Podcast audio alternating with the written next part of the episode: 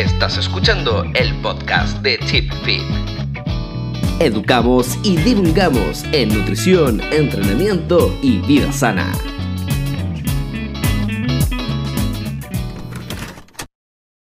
Y esclavizaron a los de su aldea. Lo, lo entiendo, pero tenemos que avanzar niños. antes del ¿Cómo anochecer. puedes decir eso? ¿Qué está pasando contigo? Es tierra de nadie, Diana. O sea que ningún nombre puede cruzarla. Si este batallón lleva aquí casi un año y no pueden avanzar ni un centímetro. Porque resulta que del otro lado hay muchos alemanes con ametralladoras, apuntando a cada centímetro cuadrado del lugar. No es algo que se pueda cruzar, no es posible. ¿Y entonces no haremos nada? No, ya estamos haciendo algo, en serio. Solo... Steve, no podemos salvar a todos en esta guerra. No es lo que vinimos a hacer.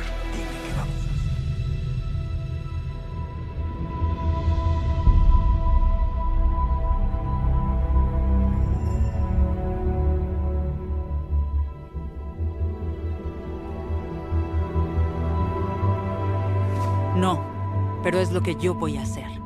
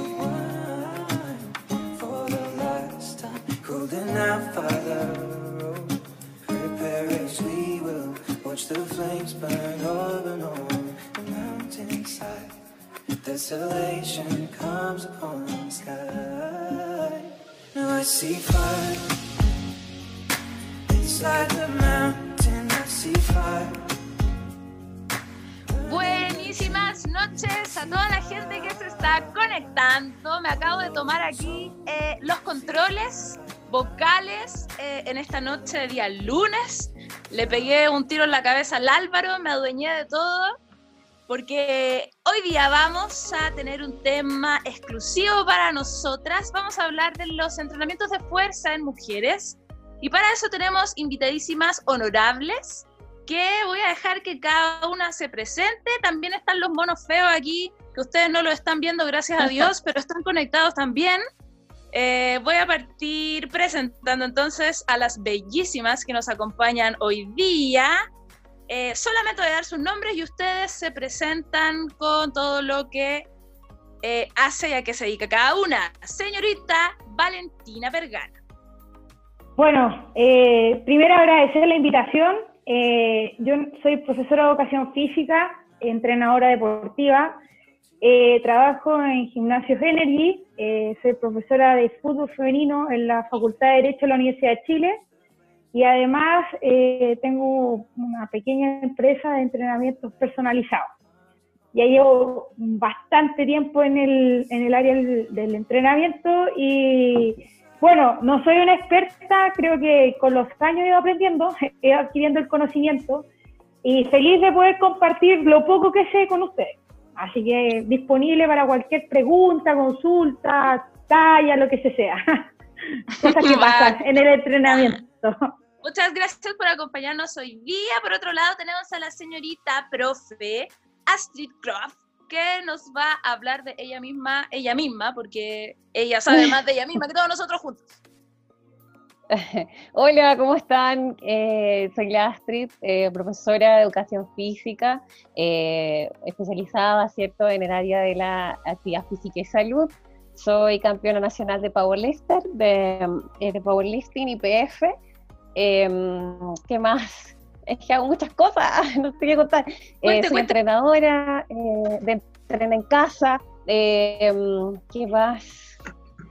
Eh, bueno, eso, eh, trabajo en IP Chile, soy docente, hago anatomía y biomecánica, también trabajo en eh, Universidad de las Américas, Así que eh, me muevo en altas partes, entreno gente, ¿cierto? Y para competir y también entreno gente eh, por, por, por salud. Y eso, en resumen. Bueno, además de todas estas cerebritos bellas que nos acompañan hoy, también vamos a darle el pie para que los monos feos saluden a su público y toda la cuestión, ¿ya? Por un lado tenemos al señor sequísimo, el hombre del año, Rodrigo Negrete. Todavía soy el hombre del año. Yo ya Sí, no quiero tener ese título. Es que el, el veto Pero es bueno, el Dalai Lama del hoy día año. vamos a estar más calladitos porque la temática, Dalai Lama, porque el la temática de hoy viene cargado al girl power. Así que eh, yo con eso nomás continúe con las demás votaciones. Señor Carlos Javier Deportes, el rey de el endurance. Ok, Carlos Javier Deportes después. Eh, señor Álvaro Vergara. Hola, ¿qué tal? Ay, qué costó, bro. Carlito, Carlito Javier está. No sé en qué está en realidad. Se Sucede que yo estoy leyendo lenguaje de señas en este momento, Sí, entonces sí, trato de hacer lo mejor que puedo. Sí, para no agarrarnos a grito entre todos hay que hacer eso. Pero no sé qué está él. Bueno, eh, chicas, eh, bienvenidas todas al podcast de Chip Fit, la ovejita. Y muchas gracias por la invitación, o sea, por la invitación que hizo Rodrigo a ustedes.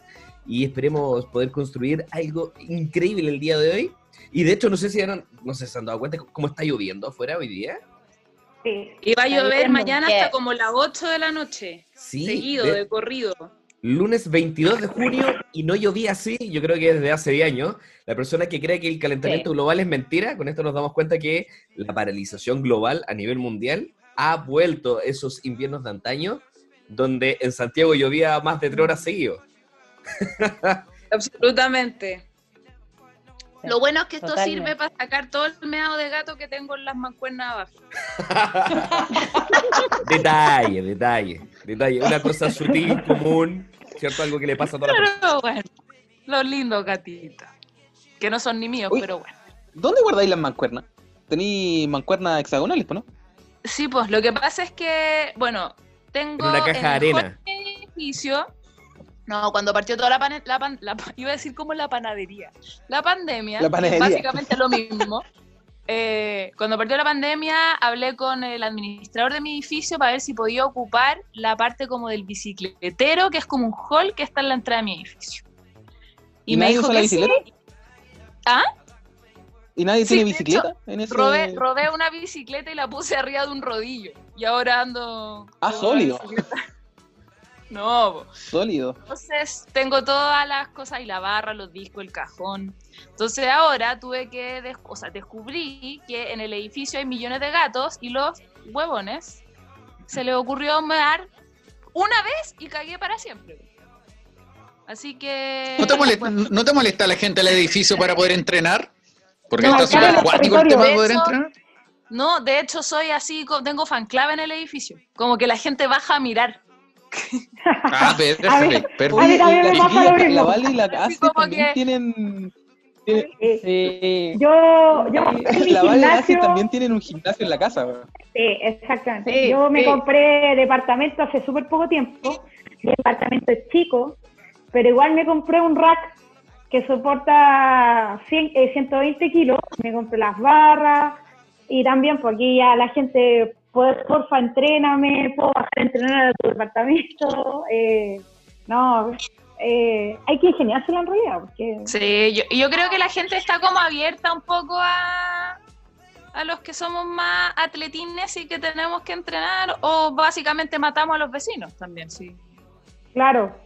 No, en el- por ejemplo, en mi caso, eh, yo he tenido que adaptarme considerablemente, sobre todo porque además yo le doy un enfoque al fútbol también, porque yo juego fútbol en la actualidad. Entonces, para mí el trabajo, el- todo lo que es la parte táctica, técnica del deporte, entrenarlo lo tengo que hacer en el estacionamiento de visita, porque claramente Sí, un balón dentro de un departamento no, no es viable. Bueno, por lo menos que- tenéis la opción de poder hacerlo en el estacionamiento. Sí, no, sí. O sea, bueno, es que además tampoco la gente hace mucha actividad física en el invierno. sí, en general la actividad se ha demostrado que baja, Sí, que baja el tema de- del deporte en el invierno. Oye, Astrid, ¿y tú cómo te la has visto para entrenar encerrada? Eh, tengo las cosas en el balcón. Cuando estaba el buen tiempo, entrenaba afuera y sí, sí, tenía barra. Eh, la gente de los balcones Sí, po, Siempre de ahí. verdad. Sí, sí. Y ahora que, que hace frío, obviamente entro todo para el living, pero igual, o sea, por ejemplo, un peso muerto pesado, no puedes golpearlo, eh, igual es eh, eh, out Sí. los vecinos, así que hay que pensar ahí, poner las gomas y tratar de, de controlar la bajada, que es lo más difícil. Para lo demás Bueno, no es tan terrible. Ayer llegó Metiéndole, un... metiéndole transición, metiéndole entrenamiento excéntrico. De pasada. Claro, La- sí, sin duda, sin duda, mil. totalmente. Sí. Bueno, ayer llegó un señor, estos señores como, bueno, van a entender ahora que les voy a contar. Llega un señor como de Starken o mm, qué sé yo, a, a dejar Ah. algo como pedido y yo estaba en sesión de jerk ayer. Ah, sólido. Y llega el weón, Ah, un guataca, pero así, que yo creo que lo que más ha hecho en su vida es caminar un kilómetro. Y, y el weón se para al lado mío como a mirarme todo el rato. Termino de levantar y todo y me dice, ¿cuántos kilos son esos? Puta, le digo como 65. Ah, piola. En total 65 por lado, ¿no? En total. Ah, piola. Y yo, que señor, quiere venir a levantarlo usted porque le puedo prestar la barra y muéstreme su expertise con su ah, piola 60 kilos. Básicamente es lo que peso yo. Usted se puede dar su peso arriba de la cabeza y me dio una rabia. ¿Por qué? Porque es súper fácil opinar con la sopa y pilla allá esa lado. Es que, ¿sabes qué? Pasa algo súper interesante con la gente que se dedica al transporte de carga. La gente que se dedica al transporte de carga eh, maneja altas cargas, pero lo- el- la forma de desplazarla no es...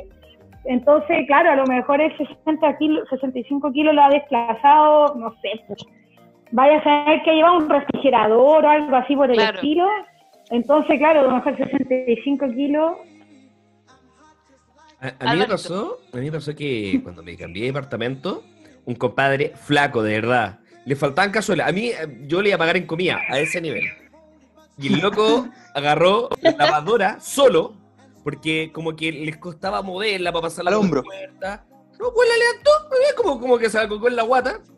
Compadre, pero Juan, flaco, de verdad, flaco. Juan, tú decís, Juan, estáis muy flaco. Agarró la lavadora solito, no cabía en el, en el ascensor, solito se la subo, como que la, como que la abrazó, cuatro pisos por la escalera. No, güey, le importa un pico. Llegó al camión, la levantó y, y la guardó dentro del camión. Y después subió de nuevo a buscar más cosas. Dije, Después estuvo, estuvo tres días tirado con dolor de espalda. no, yo creo que estaba drogado. Ah, No, ¿sabes, único, sabes? ¿Sabes qué? Por eso la gente que se dedica a ese tema eh, la sabe hacer, la sabe hacer trabajar esos pesos, pero obviamente, claro, Sí. con sus manos y todo el tema. o Sí. sea, ahora eso tú lo llevas a un entrenamiento de fuerza, claramente va a tener su, su, su dificultad por temas técnicos y todo. Y yo te lo digo de primera fuente, porque en mi época universitaria yo trabajé tirando el diario en la noche. Entonces, en la, entonces las cargas que se hacen aquí eran impresionantes. O sea, los diarios vienen en fardo, 50, 60, 70 diarios, y los locos tiraban los diarios. Y ese es un trabajo reiterativo que lo hacía 100, 200 veces. Y los gallos sí tienen fuerza, pero obviamente después tienen descompensaciones musculares y ahí vamos, entramos a otro a Sí, otro tema, pero fuerza bruta, son, tienen fuerza bruta. Yo te lo puedo dar de primera fuente, así. Bueno, perdón entonces al señor que ninguneó mi Perdón, No. perdón por Yo, creo que yo creo que ese, creo que ese señor se metió en donde no debería haberse metido porque no, Claro. no le No, interesa. Yo le hubiera eh, respondido cuando te, cuando te preguntó eso, cuando, cuando te preguntó eso, le hubiera respondido, ¿qué te importa 7M? Ándate. Yo le hubiera respuesto eso. No. no eso. O tú lo hubieras llevado a tu, a tu área, obviamente que le dais paliza, pues si eso no, Claro. no está en No, sí, es, discusión. como, pues. es lo que dice. Es lo Yo que dice creo que hubiera, hubiera tomado la barra, hubiera tomado la barra, Se la y le tiró la barra en el aire. Y yo, yo le digo, agárrala en el aire, pues a ver. A ver qué tan fuerte soy. Te estás Claro. haciendo lindo.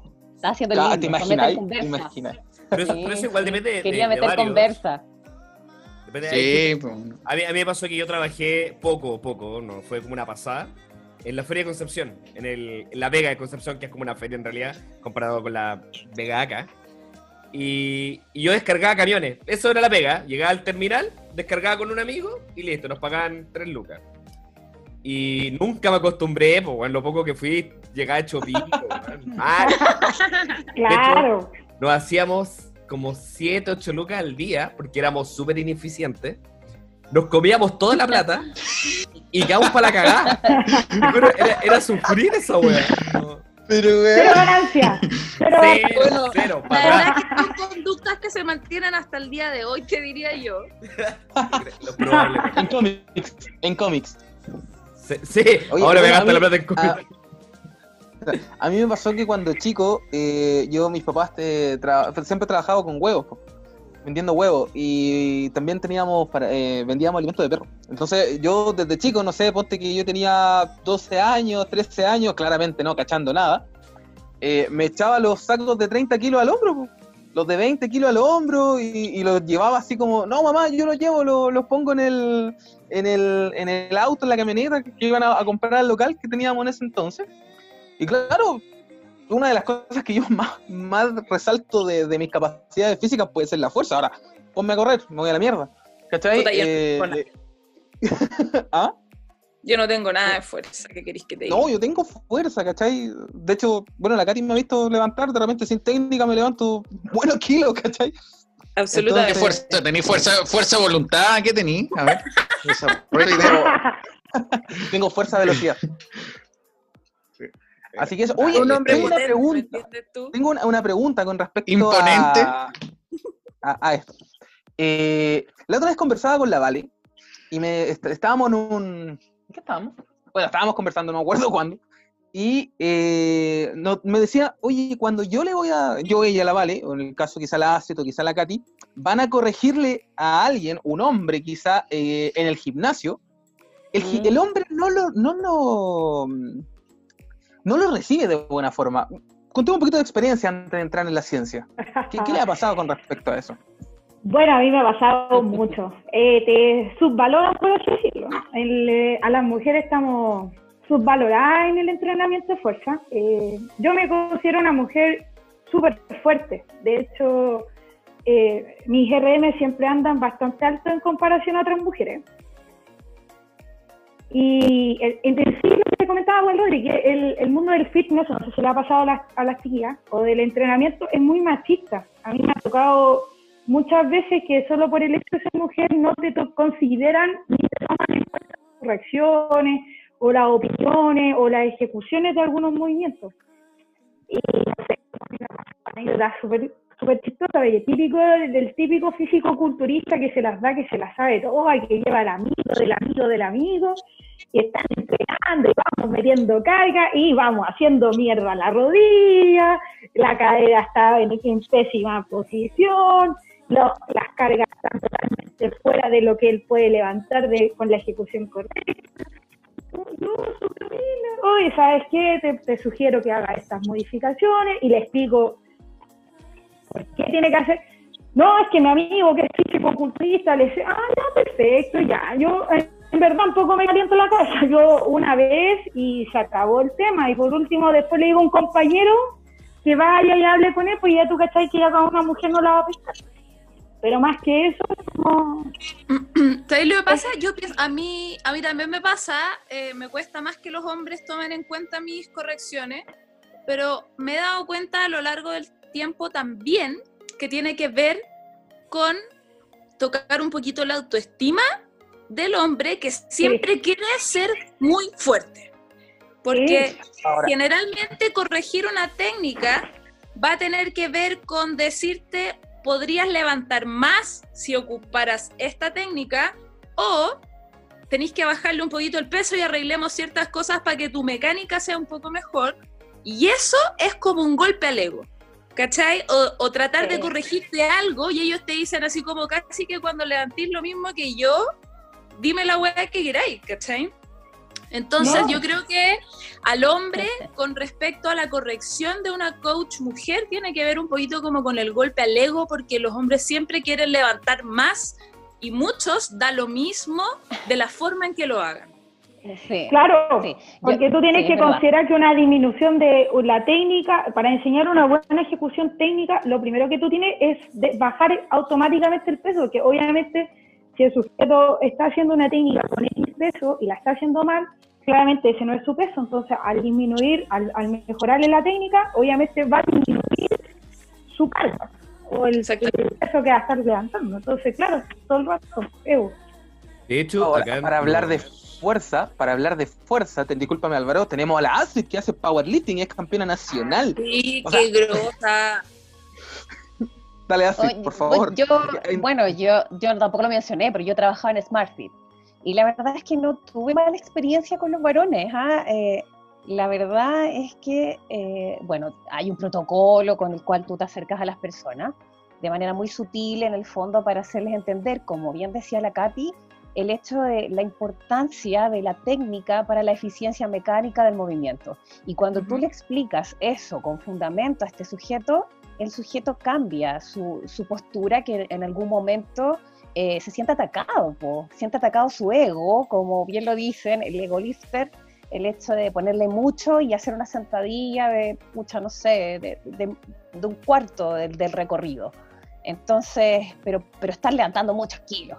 Entonces, eh, el hecho de atacar, o sea, de, de ir a, a decirle algo a un hombre, una mujer, eh, para ellos es complejo en ese sentido, porque sienten atacado su ego, que están como, no sé, con un montón de kilos y, y se sienten súper machos ahí, así, sudando testosterona al ambiente. Entonces, claro, eh, eh, cuesta, pero yo creo que cuando tú vas con una disposición positiva y, y le transmites en el fondo la importancia de la técnica para, no sé, para no lesionarse, para mejorar la eficiencia, eh, después me pedían ayuda. Eh, fue gratificante en el fondo, pero sí. Eh, Bueno, aprovechemos de decirle- a todos los hombres que están escuchando entonces que se ven mucho más minos levantando bonito que mucho. Por favor, Por sí. favor, se agradece Yo la levanto, yo levanto bonito con solo el pelo, el peso de la barra.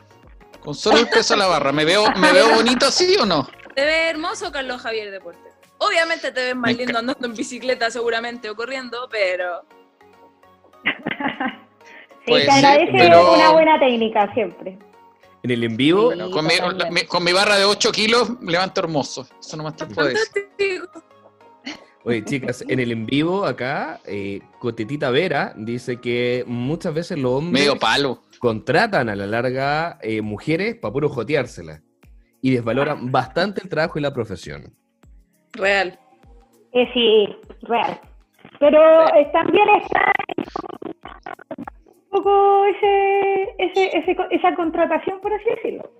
El Uno hecho se de que te co- Claro, o sea, el hecho de que igual el tipo te contrate para jotearte, por así decirlo, no significa que tú eh, no hagas bien tu pega independientemente de, de la intención que tenga la persona. Pero siempre, Pero en ese o sea, ca- yo- En ese caso yo creo que igual va en el, con el profesional que lo tome, porque por ejemplo si Astrid trabajaba con ellos y no tenía ningún problema, obviamente va a dos cosas, que la metodología donde ella puede trabajar y se lleva bien con la persona, y segundo, la esencia como poder enfrentar una situación así, y saber tener los términos de corte para poder Sí. tratar a una persona. Lo mismo a los hombres, somos, que somos preparadores físicos, todo eso, o entrenadores, también pasa lo mismo con las mujeres, que te van a mirar como wow, pero en ese caso uno marca los límites y marca su trabajo y además utiliza una metodología para poder mantener la distancia adecuada. Entonces, eso también. Por Imagínate eso, ¿a ti te ha pobre pasado? Kane. ¿Mm? ¿Cómo? ¿El pobre Kane? El pobre no, Kane. porque te muestra un bíceps y te mata, pues. No, pues, o sea, no se puede, pues. Pero hablando de eso, también es como la forma como profesionalmente trabajáis, pues, es así. Sí, Ya, obvio. dime, cuéntame.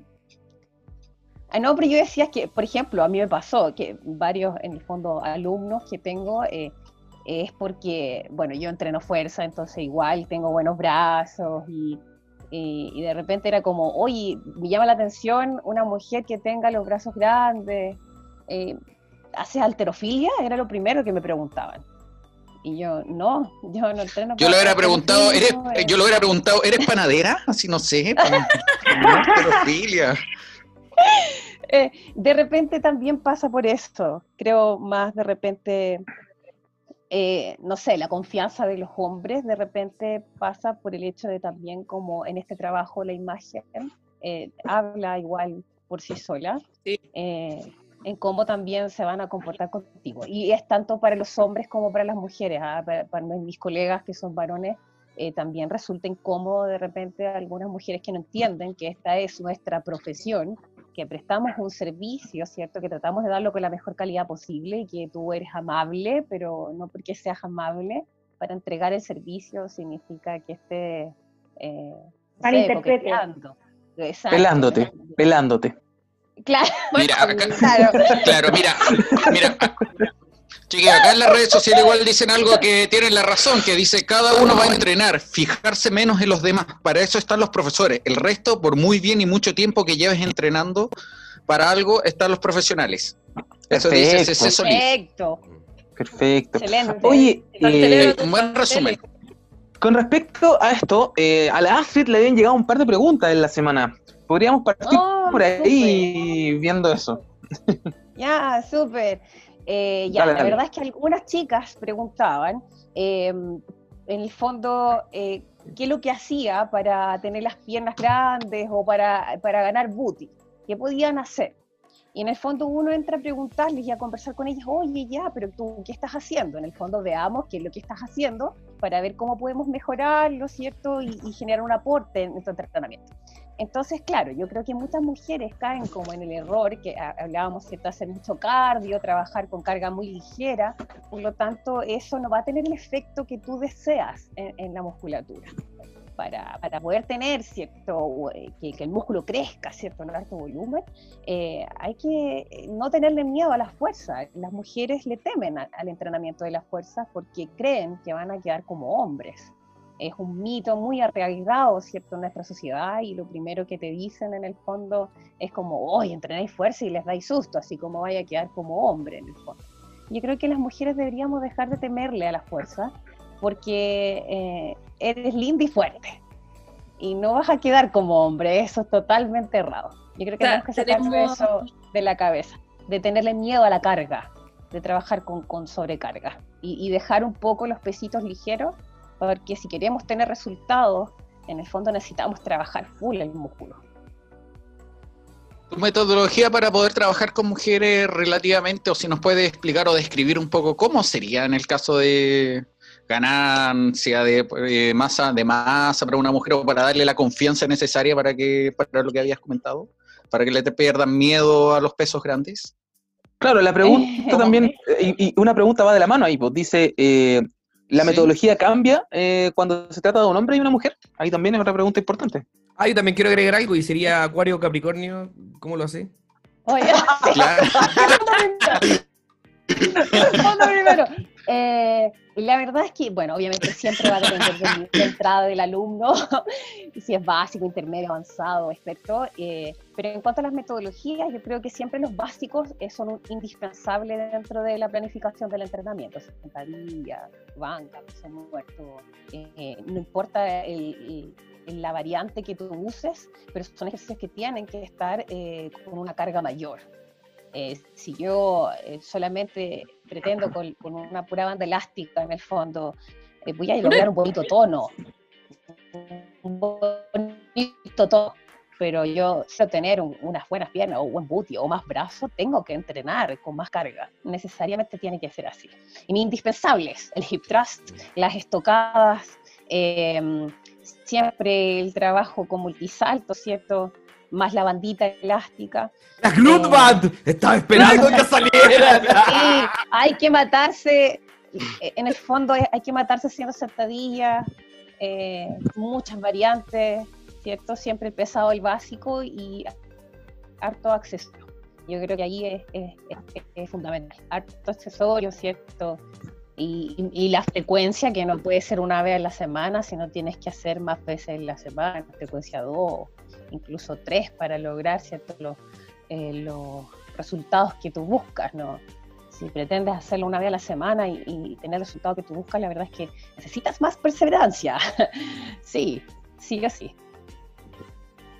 Ahora, con respecto a eso mismo, cuando nos vamos al CrossFit, por ejemplo, la Katy, ¿cómo tú atacáis eh, la individualización o la planificación de tanto de un hombre como una mujer en el CrossFit?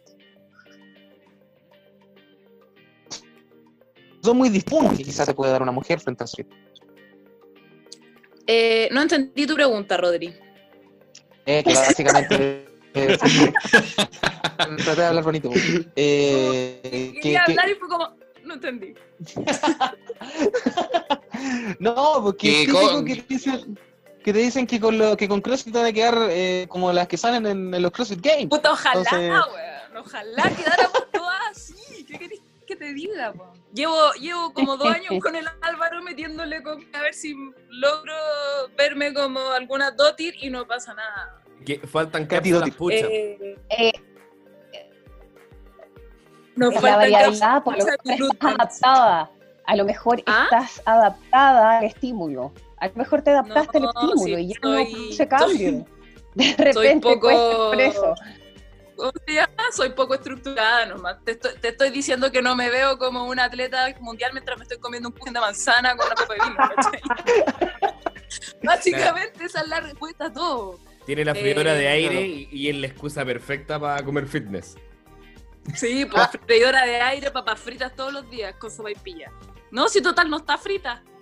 Bueno, em, Está aireada. Con respecto al CrossFit y las mujeres, em, mira, yo llevo aproximadamente cuatro años entrenando CrossFit. Los últimos dos te diría que más competitivo.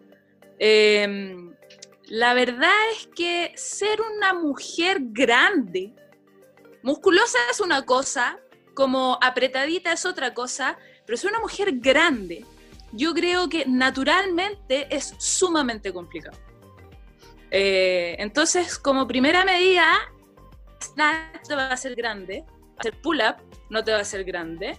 eh, y, y ninguno de los mitos que, que las mujeres rodean por ahí eh, son reales. Eh, deberías dedicarte un 300% a ese objetivo si de verdad quisieras ser grande o quedar grande. Desde el punto de vista de la estructura, yo obviamente siempre, em, para planificar, obviamente tengo eh, harto weightlifting, pero siempre dejo días que son solamente de accesorios. Y siempre mis planificaciones tienen eh, accesorios, o tienen musculación, o tienen trabajos de pliometría aparte, o de repente están dentro del mo- de modalidad escondidos y camuflados por ahí, pero eh, yo creo que el problema del- de la planificación de CrossFit sigue siendo que nos quedamos enfrascados en el levantamiento, que es como lo que a todo el mundo más le gusta, eh, pero olvidamos ciertos movimientos incluso de autocarga que, mm, que nos pueden ayudar un montón a mejorar todo lo que va construyendo el movimiento desde lo más básico hacia arriba. Eh, y desde el punto de vista del entrenamiento de booty, eh, yo creo que los glúteos, obviamente uno los trabaja aislados, si es que quieres darle énfasis, pero pienso que es un músculo también que está siempre metido. Eh, y me pasa con muchas personas, sobre todo en el ámbito del crossfit o levantamiento, que tú te das cuenta que no lo saben ocupar, sobre todo los hombres. Los hombres son súper dominantes de sus piernas y poco dominantes de sus caderas. rodilla. Sí, y Sí. tienden a ocupar muy poco sus glúteos y mucho Presente. las caderas. Presente. Sí, rodilla, a la ti- rodilla. A ti también te Predominante hablando. rodilla. Son Oye, sí, pero- pero- presente. Pero, mm, pero sí, hay que, hay que acordarnos también de que el glúteo, además de lindo, es un músculo que es sumamente funcional, sumamente importante en el control de lesiones y de, control motor finalmente. Entonces, además de lo bonito que se pueden ver, es un músculo que es muy necesario trabajarlo por la función que tiene sobre nuestra zona media. Igual encuentro que es relativo a la experiencia de cada persona, ¿cachai? O sea, Claro, la mayoría de los hombres, la única cuestión que hicieron fue jugar fútbol, por tanto, un ejemplo. Por ende, claramente le dan más a las piernas que otras cositas, bracitos cagones, y con cuevas hacen press banca, press banca, press banca, un par de, no sé, pues, press 45 con las piernas y se acabó, pues, ¿cachai? Pero, no sé, pues, y para mí el entrenamiento de glúteo igual es importante porque yo hacía atletismo, yo era saltador y andaba en patines. Todas esas weas es 90% glúteo, ¿cachai o no? Entonces igual depende mucho también de la... Yo creo que las generaciones de ahora son las que valen callar perro real. ¿no? Creo que va por ahí. Mm. Los millennials están cagando este planeta. weón. Ah. Lo que pasa es que, es que el millennial cae mucho en el intrusismo también. Y yo creo que ese, ese también es un error importante, porque todo se cree, porque leí, porque viste un videíto en YouTube de que te decía cómo tener los glúteos más fuertes, Mm. Te creíste entrenador para siempre, tenemos varios influencers, que no voy a decir como por ejemplo la Vale Roth, que porque entrena hace un par de años, se operó entera y le, y muer- y le muestra, puta, es que en verdad me voy a meter en un área muy subjetiva, pero se jacta de su cuerpo entrenado y toda la cuestión, pero puta, yo creo que no tiene idea de cuántas cabezas tiene el bíceps, por ejemplo, ¿cachai? Oye, siempre Entonces- digo es una mitocondria. Claro, amiga, es una mitocondria. Si ¿Cachai? me Y te soy la... Demás que se despierta en la mañana a tomar agua con limón para, mejorar la Claro. oxidación de grasas, ¿cachai? No tengo idea, pero... Y a lo mejor no, y es súper seca, no tengo idea, ¿cachai? Pero finalmente eh, es- estamos en una generación que cae mucho en el intrusismo eh, y que en verdad si te queréis dedicar a algo, hazlo, pero estudialo eh, y, y cásate seguro con lo que estáis haciendo. No, es que yo no como carbohidratos en la noche porque engordan. ¿De dónde sacaste esa weá? ¿Cachai? Como millones de, millones de cosas y, y- y son, ¿cómo se llama? Y son capaces como, y son valientes de dar fe de lo que hablando. ¿Cachai? Como, oye, no comáis carbohidratos, te voy a dar una receta low carb para la noche. Instagram, publicación, ¿cachai? Entonces, y la gente lo lee, y la gente lo cree, y la gente lo ve, como lo que hoy día posteó la, la Cami Varas, ¿cachai? La influencia, la, la diferencia entre un influencer y un influyente. ¿Cachai? El influencer quiere que le regalen la pizza y comérsele, sacarse fotos diciendo que lo que se está comiendo es la mejor pizza, versus que el influyente quiere, hace que todo el mundo quiera comprar la pizza que te estés comiendo, ¿cachai? Porque realmente influyó en tu pensamiento. Entonces hay que ver también quién depositamos la confianza y a quién le vaya a creer las cosas que, que estáis ejerciendo. Oye, hablando del, del limón y agüita de limón y todo eso, ayer me pasó que vi al Claudio Aldunate, el Doctor TV, la copia chilena de Doctor Oz. La. Oz, Y Oz, creo que es ese, ¿o no? Doctor Oz. Sí, pues como la copia del- Doctor Oz, el, el de Real. pues, weón. Doctor Oz el gringo, po, el de Real. Ya, pero en Chile tenemos el, el Aldunate, que sale el canal del BTR. Doctor canal- TV. Ese mismo. Y, y la cuestión que salió con un co- es naturópata. como una especie de Lindorfo versión doctor. Eh, el cuá, peinado para el lado, con cara medio bueno. Salió hablando un poquito. viene. Sí. Hablando, hablando del agua con limón con canela en la mañana, por millones de efectos. Y decía, y, lo estaba hablando un naturópata, y este médico, médico hipotéticamente, lo validó y dijo pura weá. Y decía, pero weón, ¿estudiaste medicina para contradecir estas cosas con ciencia? Y no, no, no, weón, agua con limón en la mañana. Secreto de los dioses. Weón, las cagó. Bueno, y ahí agua con mi mamá haciendo esa weá, po. Ahí está. Yo odio el agua con limón.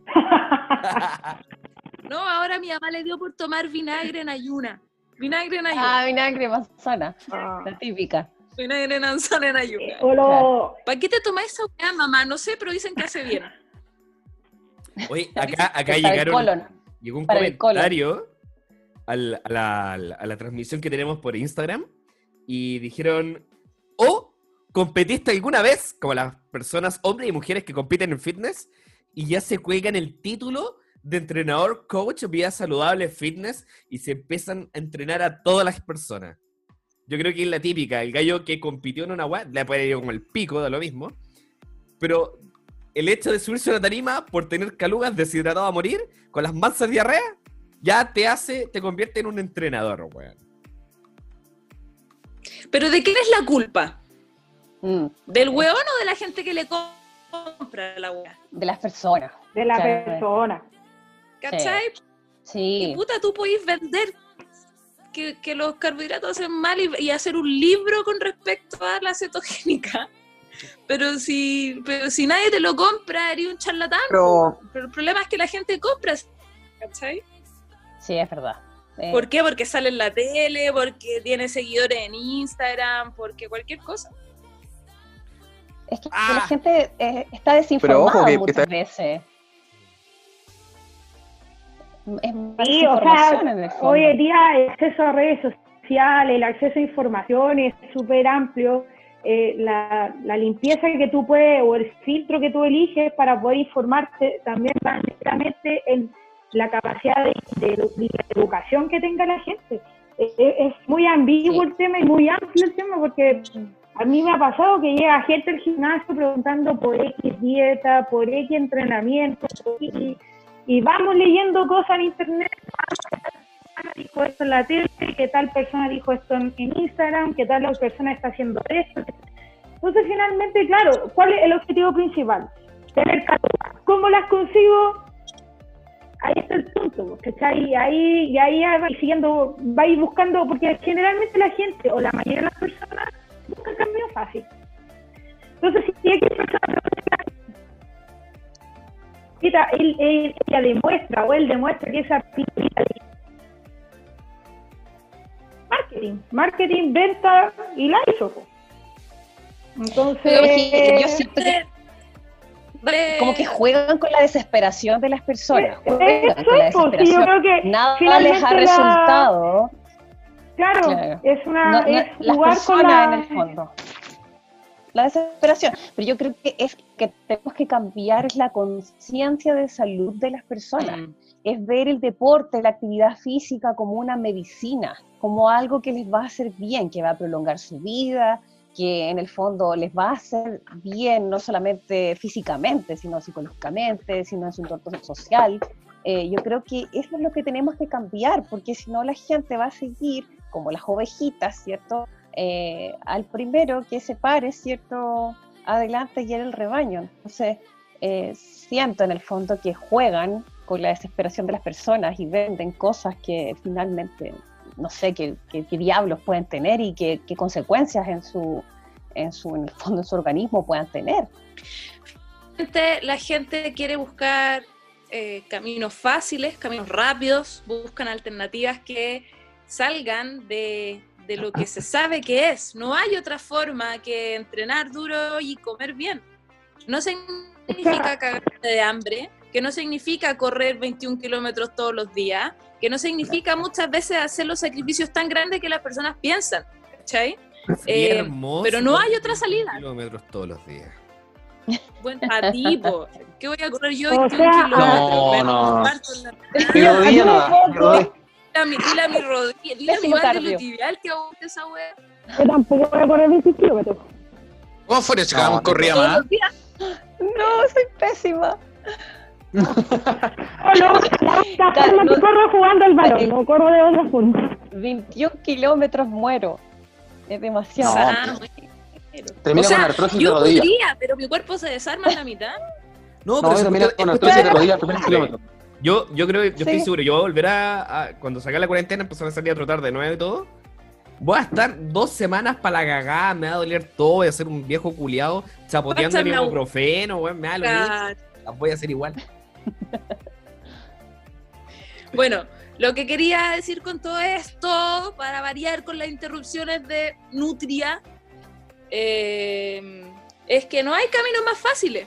No hay, no existen milagros, no existe nada que, que es lo que tú no piensas que Con es. Con un objetivo, bien, entrenar y no hay más. No hay rutinas de cinco minutos que dejarán tu abdomen plano en una semana. No hay prueba de esta dieta milagrosa que en dos semanas hará que se te marque. No, no existe.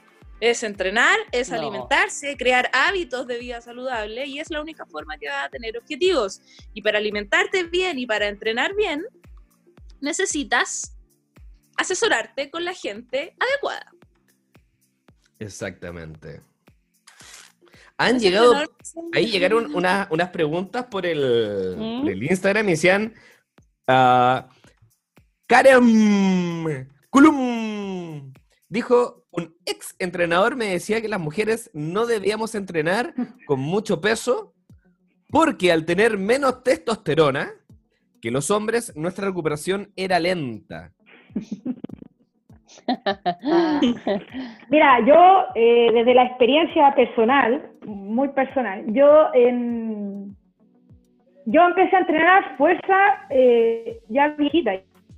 Yo, como les decía, yo jugaba fútbol y la preparación física del futbolista no es muy, muy, mucho de, de mucha carga. Y cuando me rompí el menisco, empecé a, tuve que fortalecer mi cuádriceps, generar una simetría en mis bastos, en fin. Y empecé a levantar carga y en dos años eh, me demoré en generar los cambios en mi composición corporal. Y cuando las mujeres dicen, no, eh, no, no, me da miedo levantar peso porque voy a, a crecer, eh, generalmente es el primer, la primera barrera con la que uno entra con una mujer, generalmente. Es la, yo te diría que en el 90% es tu barrera de entrada. Es que no quiero crecer, es que no me quiero agrandar. Por lo menos en mi caso, es como, yo te diría que la barrera más común que yo Y el otro es que quieren los resultados inmediatos. entonces, correcto, correcto. O sea, yo, eh, en ese sentido, eh, es importante eh, siempre tener como ejemplos de personas. Yo documento los progresos de mis alumnos, de mis alumnas sobre todo. Y eso para mí igual es una prueba de poder, de poder llegar a una persona que está entonces, claro, o sea, el hecho de que de repente te van a decir, no, que, ¿cómo se te ocurre? Vaya a crecer, vaya a hipertrofiar, te vaya a poner más masculina y todo el tema, es, yo te diría, insisto, es el 90% de una barrera de mujer cuando entra, empieza a entrenar en el, en el, en, en el gimnasio, en el caso mío. Eh, yo eh, quería hablar de, de lo que dice la chica. Eh, la verdad es que los hombres, por supuesto, secretan tos- testosterona y eso tiene un efecto anabólico, por lo tanto, por el hecho de ser hombres, tienen un, un- un paso adelante de las mujeres. Pero eso no quiere decir que, que- que en el fondo nos vayamos, nos vayamos a recuperar más lento. Por supuesto, ellos nos ganan en ganancias musculares más rápido, pero es porque ellos secretan una hormona que tiene un efecto anabólico. Por lo tanto, obviamente sus avances son más rápidos. Eh, pero las mujeres tenemos distintas eh, em, etapas en nuestro ciclo en donde sí nos entramos más fuerte y que en donde uno debe planificar eh, las semanas de carga más altas en el fondo. Eh, no le voy a planificar a mi alumna en la semana que se encuentra eh, con- menstruando en el fondo una, un- unas cargas altas. O sea, yo planifico en esa semana su descarga para que ella también vaya ad hoc a su ritmo fisiológico hormonal. Entonces, creo que, que el error en el fondo también es del entrenador que, que, que no se informa en el entrenamiento eh, de la mujer, que hay que considerar el, el ciclo menstrual y Ahí tiene una diferencia, Bueno. ahí hay una diferencia En la caso, planificación de mujer y hombre. Sí. Hay que considerar el ciclo menstrual. Es súper importante. Claro, en ese caso, ¿cómo, se- según ustedes, cómo podrían atacar eso? Porque es algo que habitualmente con Álvaro, con Rodrigo conversamos, porque es una gran diferencia la que están hablando, la que había, la que comentas, pero ¿de qué manera, por ejemplo, podrías combatir eso? Viendo de que ya lo he escuchado varias veces y más encima con las alumnas que yo también trabajo, me han dicho de que todas funcionan de la misma manera. Si todas se coordinaran con el, con el periodo al mismo tiempo, sería ma- maravilloso, pero no pasa eso. Entonces, No. ¿qué diferencias, qué cosas podrían haber o cómo tú combatirías una con, con- eh, entrenando mujer así? ¿Cómo lo podrías ver tú desde, Bueno, tu, desde tu punto de vista? Bueno, y la, la información que manejo al respecto. El ciclo menstrual no es, no es estandarizado en todas las mujeres. Tienes que pensar que hay ciclos de 28 días, de 31 días, de 30 días, y si hay de por medio, de por medio, en fin, si es una persona regular o es una persona irregular. Pero generalmente las mujeres, en- cuando están con sus síndromes premenstruales, es cuando hay que hacer una descarga de fuerza porque no están los niveles para poder hacer un trabajo de, de, de- de- por así decirlo, de mayor porque además hay un factor de humor, hay un factor hormonal, hay algunas que no les afecta la parte de humor, pero sí está agradecido, sí existe el tema del síndrome premenstrual, que tiene las molestias, en fin, porque uno no se siente 100% cómoda, por así decirlo. No, no sabría cómo explicarlo, no sé si ahí la Astrid puede ayudarme, pero es como, como una incomodidad que se genera, por así decirlo. Ya, lo primero que tenemos que aclarar es que las mujeres, está comprobado, lo recuerdan el estudio, pero es un brasileño, somos más sensibles a la carga. De hecho, se estudió colocándole en prensa de 45 hombres y mujeres las, las- las cargas, y los hombres no se daban cuenta cuando el entrenador colocaba 5 kilitos, 2,5 kilos, ellos no sentían la diferencia. Las mujeres somos más sensibles en todo sentido, y, y sí, le ponían 2,5 kilos y te juro que las 8 de cada 10 mujeres decían, profe, eh, le puso un poquito más de Es peso verdad a, la, a la- a la prensa. Y es porque, claro, somos más sensibles a la carga. Segundo, las hormonas, por supuesto, eh, nos juegan una mala pasada. O sea, tenemos un proceso inflamatorio importante eh, que, que produce dolor, que, que secretan altos niveles ¿cierto? de progesterona, nos volvemos más descoordinadas y, por supuesto, no estamos full eh, equipo para, eh, para rendir en ese día. Por lo tanto, es un punto importante a considerar en los varones que entrenan a mujeres, porque las mujeres lo sabemos por experiencia propia en el fondo, eh, cómo se vive el entrenamiento eh, de acuerdo a tu ciclo menstrual, que es individualizado, no todas las mujeres tenemos la misma cantidad de días, pero eso es un, es un parámetro súper importante a considerar cuando yo entreno mujeres. No le puedo dar el panadol a todas las mujeres, eh, eso es imposible. Todas se comportan de manera distinta, partiendo por el hecho de que sí, las mujeres somos más sensibles a la carga y nos dan cuenta al tiro eh, cuando se cambia, aunque sean 2,5 kilos. En el Bueno, caso de que también, no, los en el caso, más piola.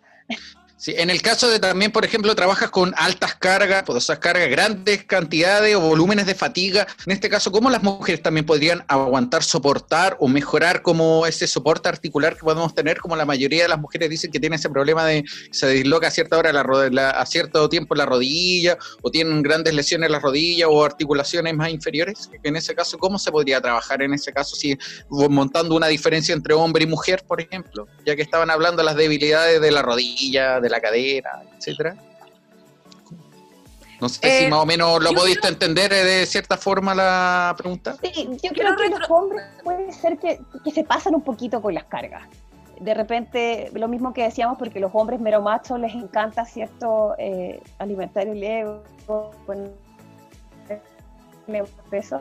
Creo que a lo mejor por eso los hombres, en ese sentido, pueden correr más riesgo y las mujeres somos más cuidadosas. Pero ese ese, soporte o esa fuerza, no sé si fuerza articular se le puede llamar, pero de cierta forma, ¿cómo lo puedes desarrollar para las mujeres para grandes cargas o monstruosas cargas cuando ya entran a un nivel competitivo de elite, podríamos decir? ¿O, de- o nivel competitivo alto? O sea, ¿Cómo distribuir parte las cargas? de- La del- pregunta, ¿no? del entrenamiento Más Sí, allá, ¿no? Sí, distribuir yo- las cartas. ¿O cómo lo sí, soporta para poder pasar de nivel?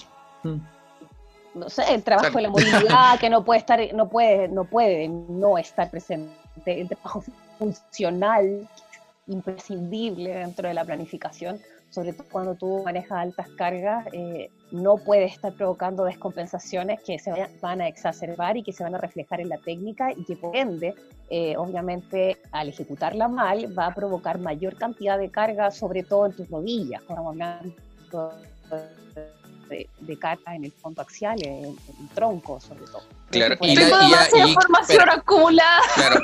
Y hay, y hay otra, y hay diferencia, por ejemplo, entre condición normal y cuando estás en periodo. ¿Cuál sería la diferencia que podrías tener? ¿Ahí de- se debilita o tienes más probabilidad de poder realizar ma- mayores cargas o mayor niveles de estrés a la mujer?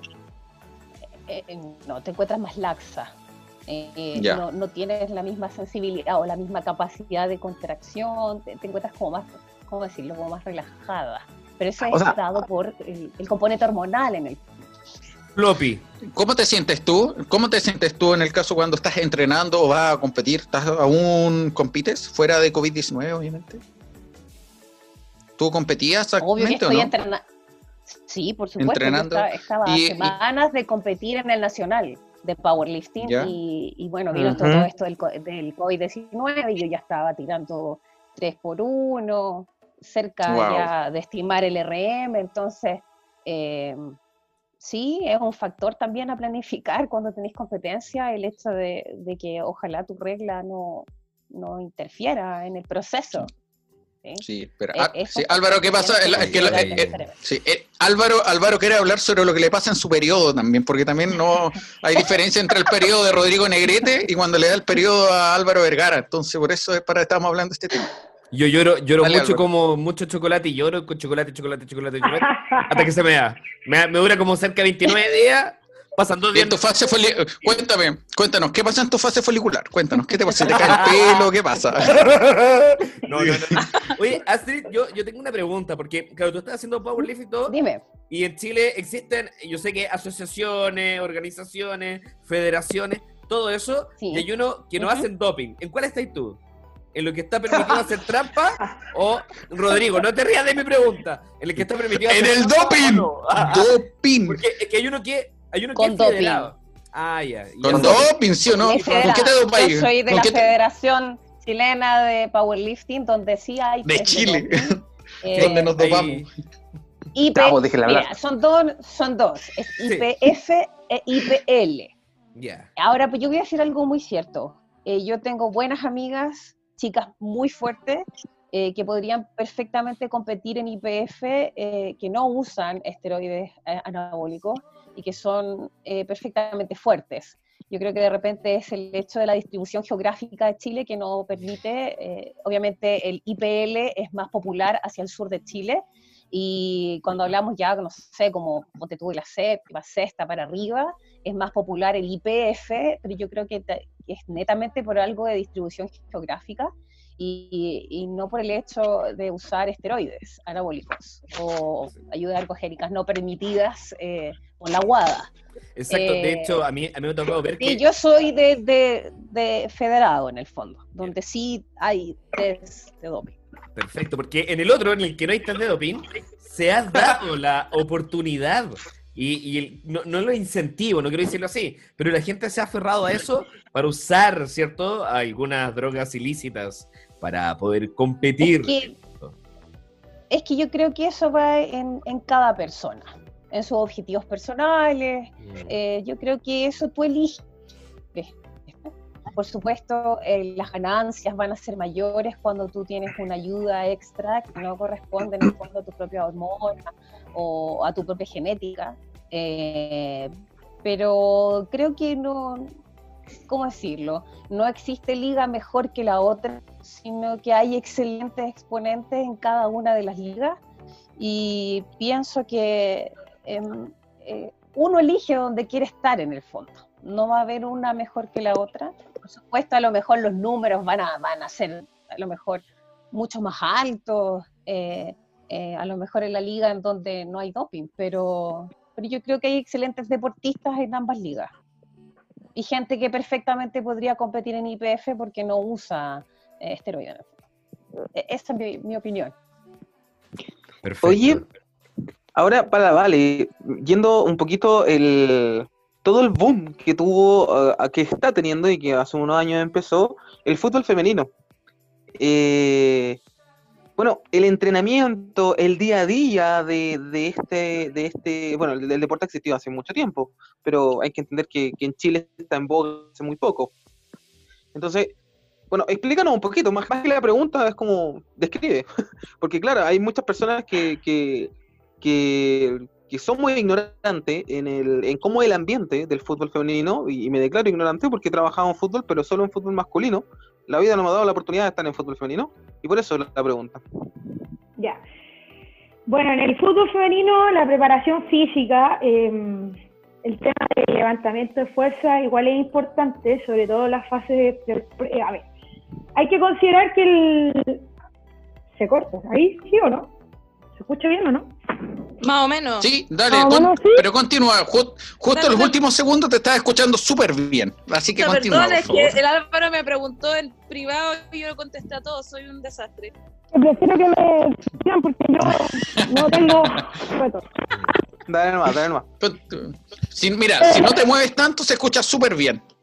Ya, eh, les cuento. En el fútbol femenino, eh, la preparación física es, fundamental el tema de las cargas al principio de una pretemporada. Eh, obviamente después viene el proceso de transferencia para llegar óptimo a las, a las fechas eh, competitivas porque el calendario de competición es semanal. Nos vamos partido semanal cada semana.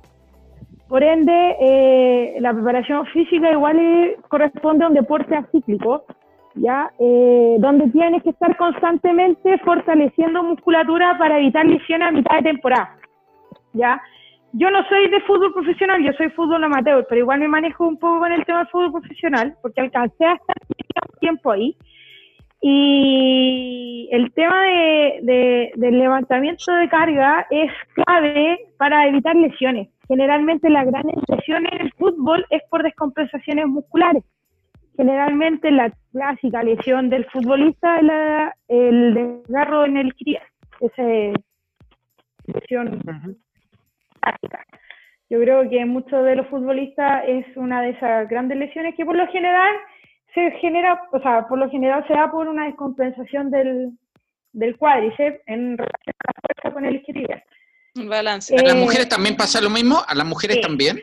Tenemos las ¿Y mismas lesiones, ¿Mm? Las mismas lesiones, el corte de ligamento cruzado, damas y varones. Eh, Ahora, por ejemplo, lo- hablaste del, del cruzado. Ah, Sí, disculpa que te cruzado. interrumpa. Hablaste del cruzado. El, bueno, aquí entramos en aspectos biomecánicos. Eh, la Gaby y la Astrid siempre me pueden apoyar en esto.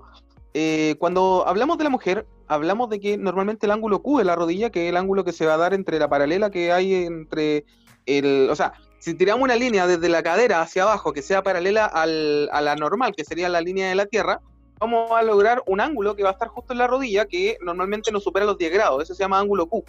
En el caso de la mujer, nos encontramos con que normalmente el ancho de caderas es mayor.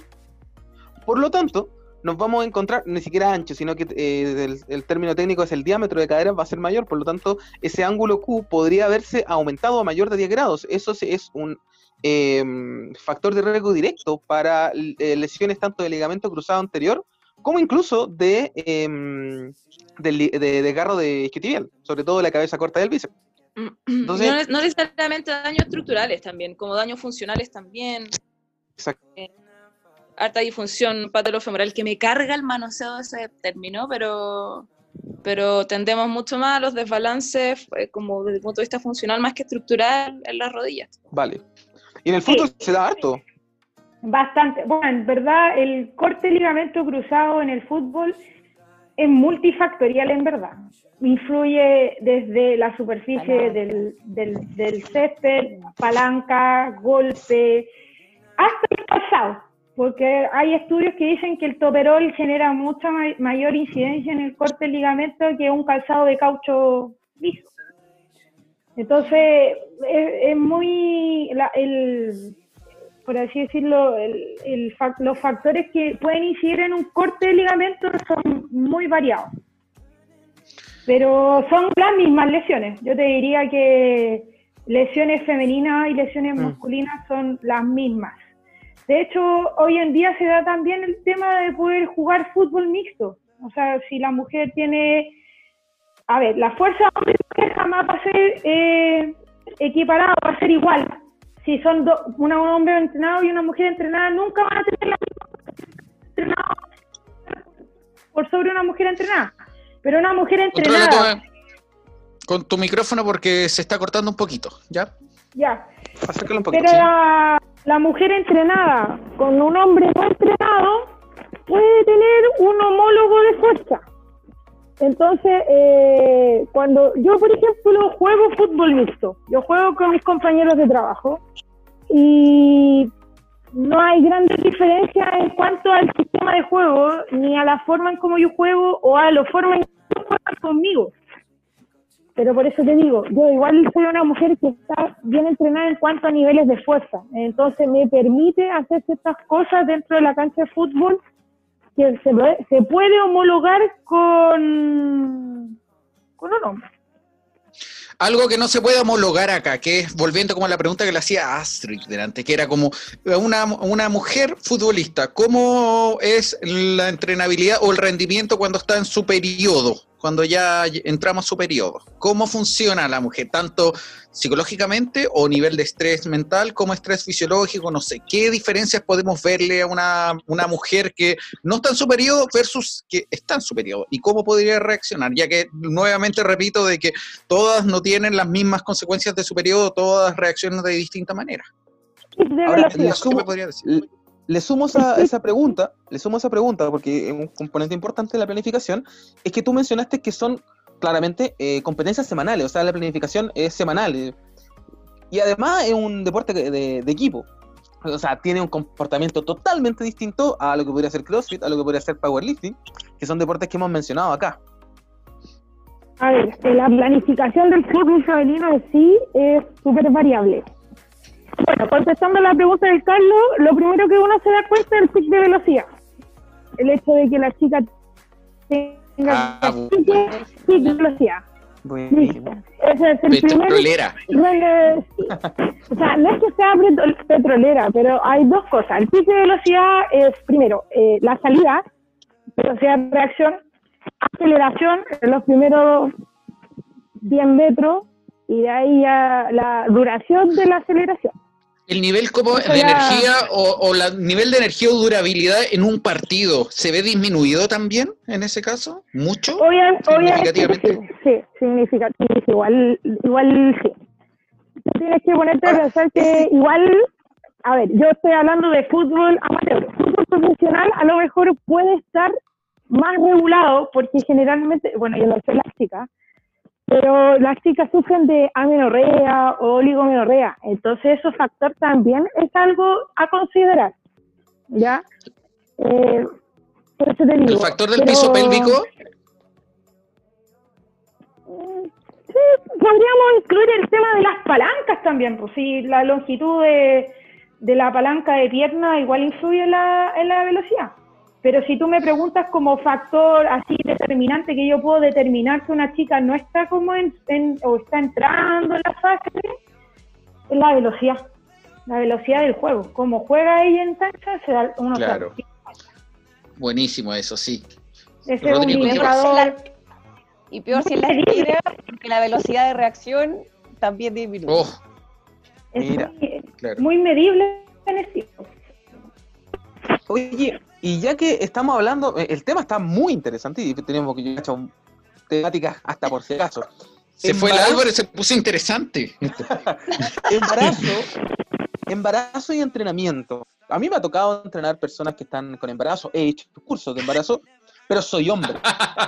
No, no. hay- Hay un punto súper importante que, que me van a, a- a compartir ustedes, que muchas veces hay que, por mucho que lo estudiemos, el vivirlo es totalmente distinto. O sea, la experiencia me va a sumar mucho al conocimiento. A lo mejor el conocimiento puede hacer hartas cosas, pero creo que la, sumada a la experiencia, uh, llegamos lejos. Entonces, eh, embarazo, entrenamiento. Chiquillas, por favor, deleítennos. O sea, el Eh, embarazo no es una enfermedad, por tiempo de eso. Claro. Que yo sí puedo moverme, pero tengo que tener los resguardos necesarios. Se secreta relaxina, mis articulaciones están más laxas, por lo tanto yo soy más propensa a sufrir una lesión. Por lo tanto, obviamente las cargas son diferentes. Y frente a eso, yo igual he quedado impresionada con gente eh, que, que, que- que hace CrossFit, que he visto levantando, y no sé si ustedes eh, han visto gente embarazada que levanta, tienen toda mi admiración. Yo creo que para el común de los mortales eh, eso no corre en el fondo. Hay que tener los resguardos necesarios porque es una etapa compleja, sobre todo los primeros tres meses del embarazo. Yo creo que es importante lo primero, es que la recomendación siempre es no hacer ninguna actividad nueva que no hayas hecho antes. Eso como primera medida. Eh, si una persona es triatleta, si una mujer es triatleta y queda embarazada, obviamente se toman ciertos resguardos y desde el punto de vista como fisiológico y mecánico, porque recordemos que existe toda una nueva conformación de la pelvis y de cómo la fuerza cae en la verticalidad de la pelvis, lo que produce, además del dolor lumbar, eh, ciertas eh, disfunciones urinarias, eh, poca tolerancia eh, como al aguantar el pi, y etcétera, etcétera.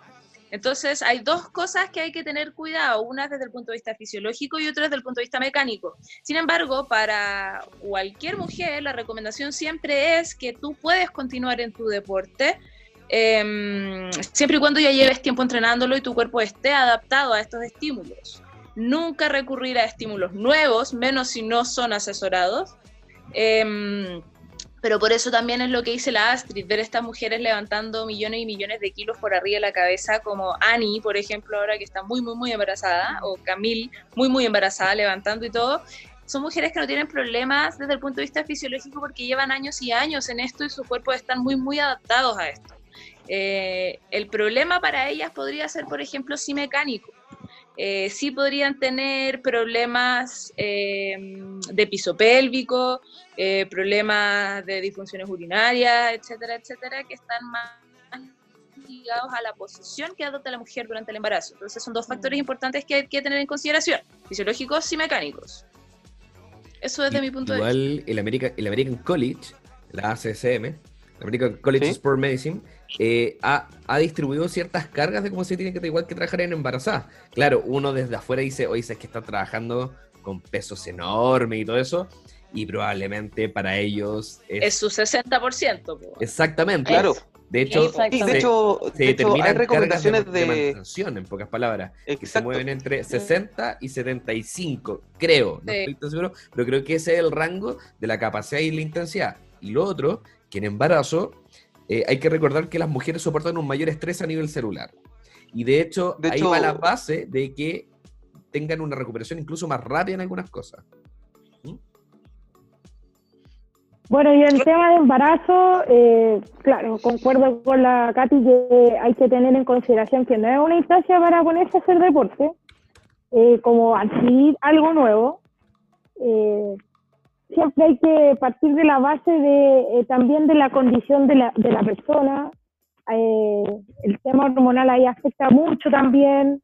Eh, la medida que van pasando los meses también el, el- aumento de, por así decirlo, del bebé también va siendo considerable esa carga, esa carga que la gestación. Entonces, el, el- o sea, yo soy muy pro entrenamiento embarazo. Mis alumnas embarazadas han tenido excelentes postpartos después de después de entrenar fuerza. Han tenido unos tiempos de recuperación que yo digo, ah, como- que se lista para- embaracen. estoy lista para volver a entrenar en tres semanas. Así que es como, ah, tiempos de recuperación eh, post embarazo muy buenos, em- eh, partos muy buenos, muy fluidos, eh, no traumáticos, en fin. Eh, pero es un entrenamiento súper individualizado. Aquí el tema de la planificación es muy individualizada. Yo te diría de que ningún entrenamiento se puede repetir en una mujer embarazada. Incluso si es el incluso eh, si la- es la misma persona con dos embarazos. Imagínate. Yo una vez tuve la chance de poder entrenar a una mujer que se embarazó dos veces y su primer entrenamiento fue totalmente diferente. No sé, no- Exacto. La- las, mujeres que son multíparas. Que multíparas es cuando llegan, o sea, la primeriza, primer hijo, y de ahí para adelante se consideran multíparas y tienen como adaptación anatómica y fisiológica que quedan per se en el tiempo. Entonces, claramente ahí se va a trabajar un, un poquito diferente, dependiendo la, la cantidad de guaguos que van a sacar. quiero, quiero hacer una idea de lo que dije antes porque la gente, no quiero que las mujeres piensen que se embarazaron y no van a hacer nada y se van a quedar en la cama hasta que tengan la agua porque ellas no hacían deporte antes, porque probablemente si el Kay me está escuchando se debe estar agarrando la cabeza por lo que dice. Lo que me refiero su bíceps. Claro, está quebrando un huevo entre su bíceps y su antebrazo. Eh, Diciendo que está gordo. diciendo que está gordo. Eh, lo que, lo- a lo que me refiero con no indagar es no indagar en una disciplina deportiva nueva. Obviamente hay millones de disciplinas que son súper, súper aptas para las embarazadas y pueden ser súper positivas, como es el pilate, eh, en varias modalidades que tiene y varios ejercicios que tienden a la estabilización, eh, músculos más profundos eh, y que incluso pueden tener un beneficio en el parto. Hay millones de programas eh, hoy día en salud embarazada y salud de mujer que están relacionados a un parto, posparto, mucho más bacán de lo que era hace tiempo atrás. Entonces, a lo que me refiero es no, no decir, ya, ahora voy a salir a correr, ahora que estoy embarazada, porque. Me refiero a disciplinas como deportivas un poco más impactantes desde el punto de vista fisiológico. Bueno, ahí, por ejemplo, desde la teoría, nosotros sabemos que, claro, el embarazo lo podemos dividir en tres periodos, en tres trimestres. Cada trimestre tiene un comportamiento distinto, nos podemos encontrar con intensidades distintas. Como bien lo dijo Astrid al principio, los, primeros tres meses son los periodos, o sea, el periodo de más eh, inestabilidad, por así ponerle un nombre, de mayor riesgo. Por lo tanto, es el momento donde tú tienes que, si es que estás haciendo un entrenamiento, es el momento de mayor adaptación, quizás. Eh, luego vienen los segundos tres meses, donde los segundos tres meses es el momento donde mayor intensidad dentro del periodo de embarazo podemos poner, eh, llegando incluso estudios al 85% de la, de la frecuencia cardíaca máxima eh, de reserva, ni siquiera la teórica. Así que estamos hablando de una intensidad bastante alta. Eh, luego ya nos encontramos con ciertas posiciones que nos vamos a encontrar que son ah, quizá un poquito más riesgosas. Por ejemplo, posiciones de cúbito supino, que son acostados mirando hacia arriba. Eso ya claramente está contraindicado por el, la sobre todo después del, del del segundo trimestre, por la posible compresión de la arteria aorta que puede, que puede producirse. Entonces hay ojo en el caso de que vamos a hacer matronatación, que es una, disciplina bastante recomendable para las mujeres en embarazo. También hay que poner ojo en qué tipo de posiciones estamos nadando, eh, en qué tipo de posiciones estamos generando el pilates o, el yoga también que menciona la Katy muy bien.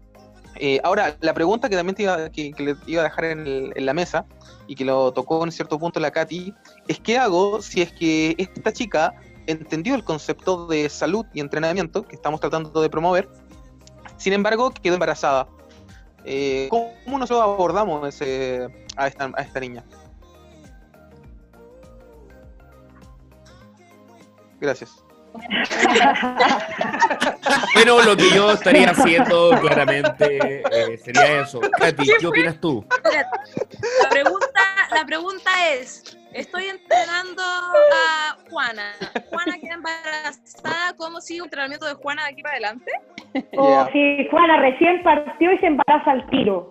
Esa es, esa, Uh. esa. Juana lleva dos días y al día tres me dice estoy embarazada. Claro. Oye, pero si fresca pasa- de entrenamiento de pierna. Ahí Pero lo ¿qué que- pasa? Su entrenamiento de pierna le hizo una, su, su entrenamiento de pierna le hizo una sobreestimulación sexual que quedó embarazada. Si- pasa, pues, típico que entran a estudiar las chiquillas más jóvenes y, y quedan embarazadas, no sé, el primer mes de que están estudiando. Típico, es, es muy Mar- típico. maravilloso. Se enamoraron. No sé, se fueron a las Va, citas de los va a depender, va a depender mucho de cómo Juana haya llegue. Si Juana, Juana es Juana, obesa, se embarazó. sí, Claro, el nivel del traje. Si Juana llegó obesa, si Juana trae algo de antes. Eh, Muy sensitiva la pregunta.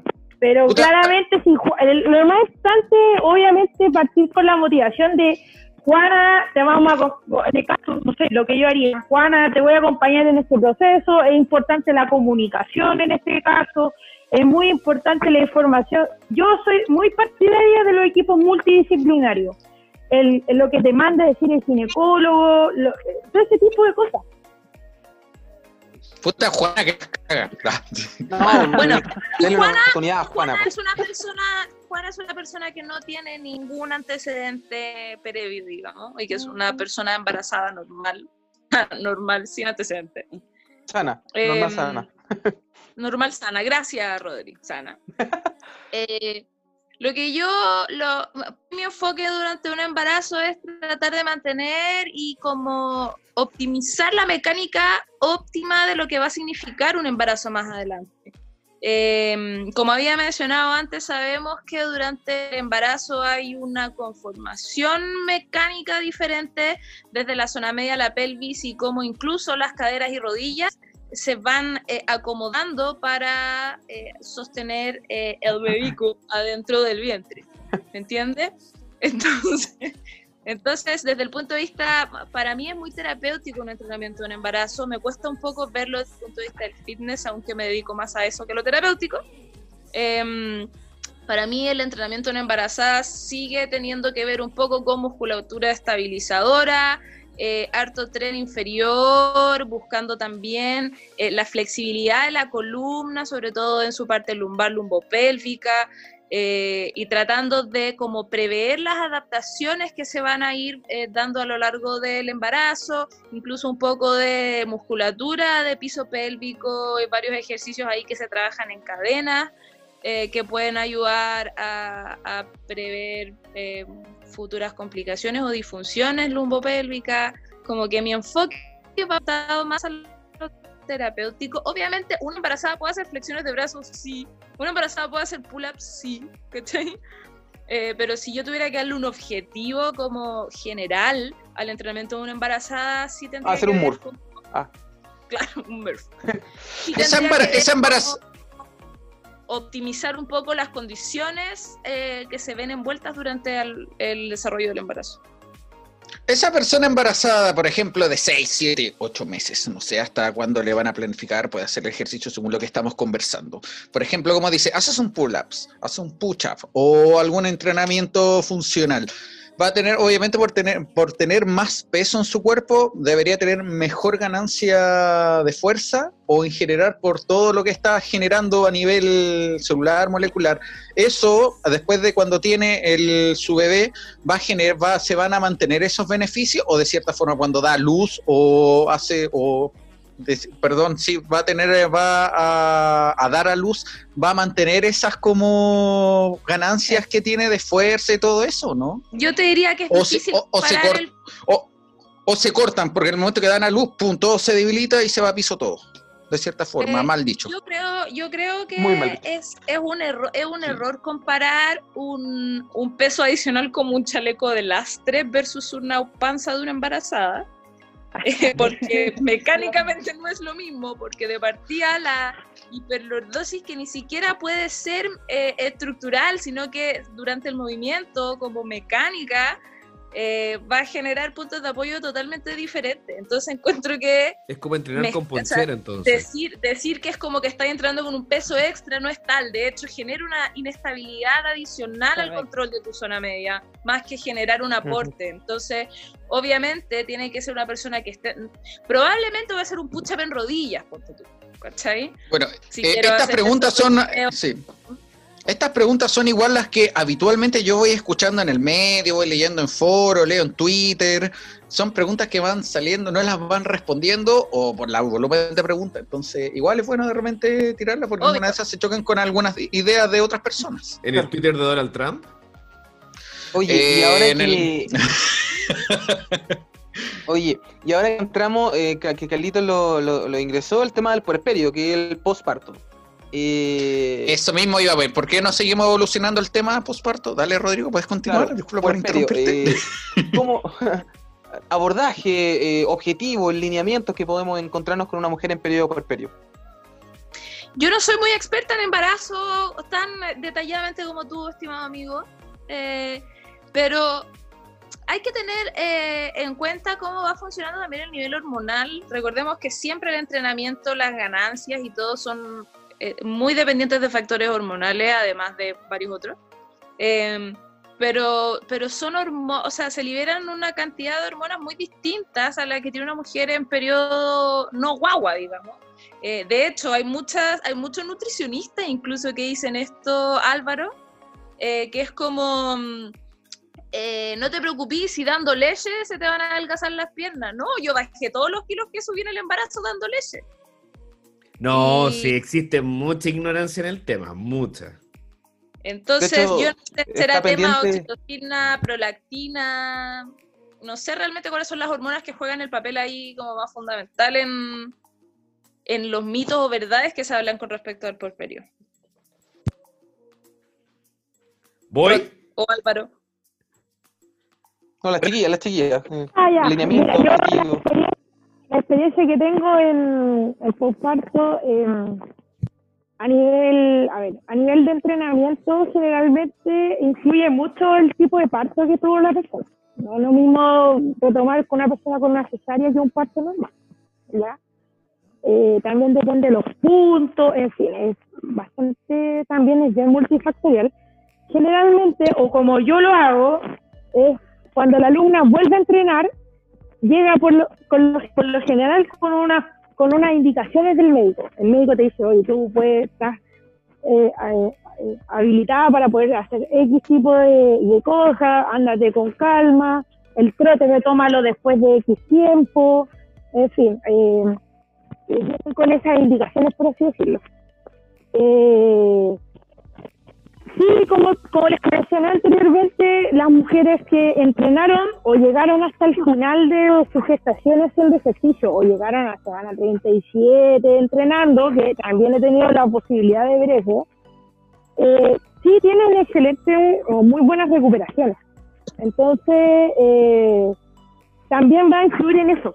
Ahora, el tema de las cargas yo generalmente parto eh, con lo último que me quedé, a lo mejor le agrego un porcentaje más y ahí ya vamos retomando una planificación normal.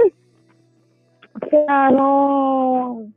La, la alumna vuelve a, a trabajar el tema de, de hipertrofia, después de fuerza, en fin, pues depende de lo que yo con el que y con los kilos que también hay ahí, porque finalmente igual eh, no llega tampoco chupada, por así decirlo, pero tampoco va a depender también de cuánto ella subió de peso durante los nueve meses. Eso también es súper importante. Bueno, yo soy mamá y antes de. Yo antes jugaba a la pelota, ¿vale? Bueno.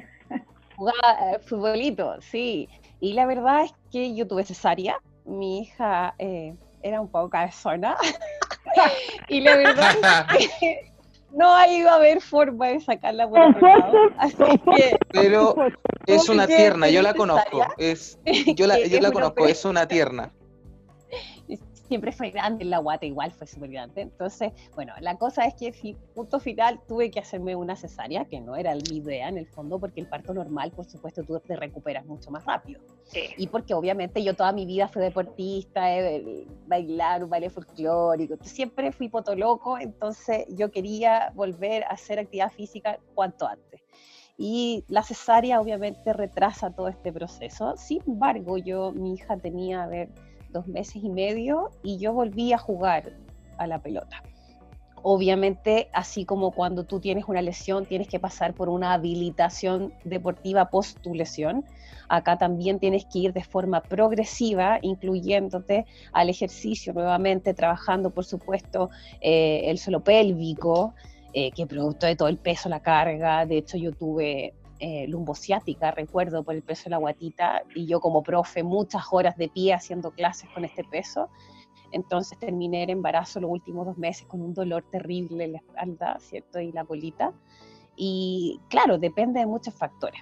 Pero yo quería volver a hacer ejercicio y todo eso. Y la verdad es que como siendo deportista toda mi vida no me costó mucho. Eh, y eso principalmente va a, cam- va a marcar la diferencia en cómo tú después de tu embarazo o cómo fue tu embarazo vas a poder volver a reinsertarte a la vida deportiva. Como siempre, como en todo, eh, no puedes volver de 0 a 10, sino que tiene que ser progresivamente hasta que tú estés a punto y ya puedas volver con todo. Claro. Las ganas siempre están, pero, pero obviamente uno como entrenador hay que ir dando cierto paso a paso a la persona. Y bueno, chiquillos, eh, el tema ha estado tremendo, tremendo. O sea, nos quedaron millones de temas en el, en el tintero. Entrenamiento de piso pélvico, post, eh, en periodo porperio y adulto mayor, por ejemplo. Eh, nos, Mm. nos quedamos en, la, en el tintero también con hablar de adolescencia, los cambios hormonales que hay en la, en la primera, Mm. en la primera adolescencia de la mujer, cómo se empiezan a manifestar estas como este segundo pick de, de características sexuales secundarias eh, y un sinfín de etcétera que todavía podríamos seguir. Eh, ¿Qué tanto afecta el, el primer pololo? ¿Le afecta tanto a- como la primera polola al hombre? El primer pololo, Eh, la, ¿qué primera, es? la primera experiencia sexual, ¿a eso te refieres? No sé si el primer pololo fue la primera experiencia es que sexual, eso tiene- pero sí. Intro- in- introduce, in- in- introduce el tema con tu primera experiencia, Rodrigo. A ver. Y ahí Así que no, pero son, Sí, son, sí. son varios temas que nos quedaron en el tintero, pero ya llevamos una hora y media conversando. Pasó Eh, volando. lamentablemente pasó volando. Lamentablemente la señal no nos acompañó a todos, eh, pero vamos a dejar el pie Gracias, para BTR, una segunda, Valisca tercera y hasta cuarta parte.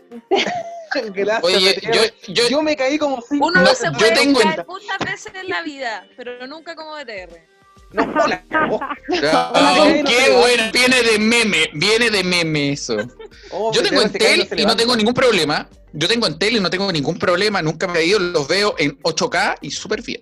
Es que Menos el micrófono, menos el micrófono de la Vale que se escucha. pegado. mal. Oh, no te preocupes, no, yo oh. ando estable. Claro. Así que, eh, Así bueno, chiquillas, eh, sobre todo para la Val y la Astrid, que son las invitadas, eh, ¿algo que decir al cierre? Oh, muchas gracias por la invitación. Yo creo que a nosotras las mujeres eh, es súper motivador, ¿cierto? El escuchar a otras mujeres eh, que son capaces, que se la juegan, que, que lo dan todo, que, no le da- que, que ya perdieron el miedo a esta eh, cosa tan instaurada en nuestra sociedad, el de, de que no puedes ser linda y fuerte sino aparecer un niño. Mentira. Me encanta que esté de moda. Así que sí, me encanta. Que, que siga, que vivan las, las mujeres, el Guild Power y, y vamos con todo. El ¿Dónde te podemos powerlifting. ¡Ah! ¿Dónde, dónde te podemos encontrar, eh, Astrid, para ver tu- tus historias y además tu, tu trabajo de personal trainer? Sí, eh, Astrid-la vikinga. Esa soy yo. Ah, medio Instagram. Me rompió la pantalla del computador con eso. Luis Miguel, Luis Miguel le escribió su canción a la Astrid. ¿Cuál? La Debajo de la. piscina. ¿O no es de Luis Miguel? La vikinga. ¿Qué no ve?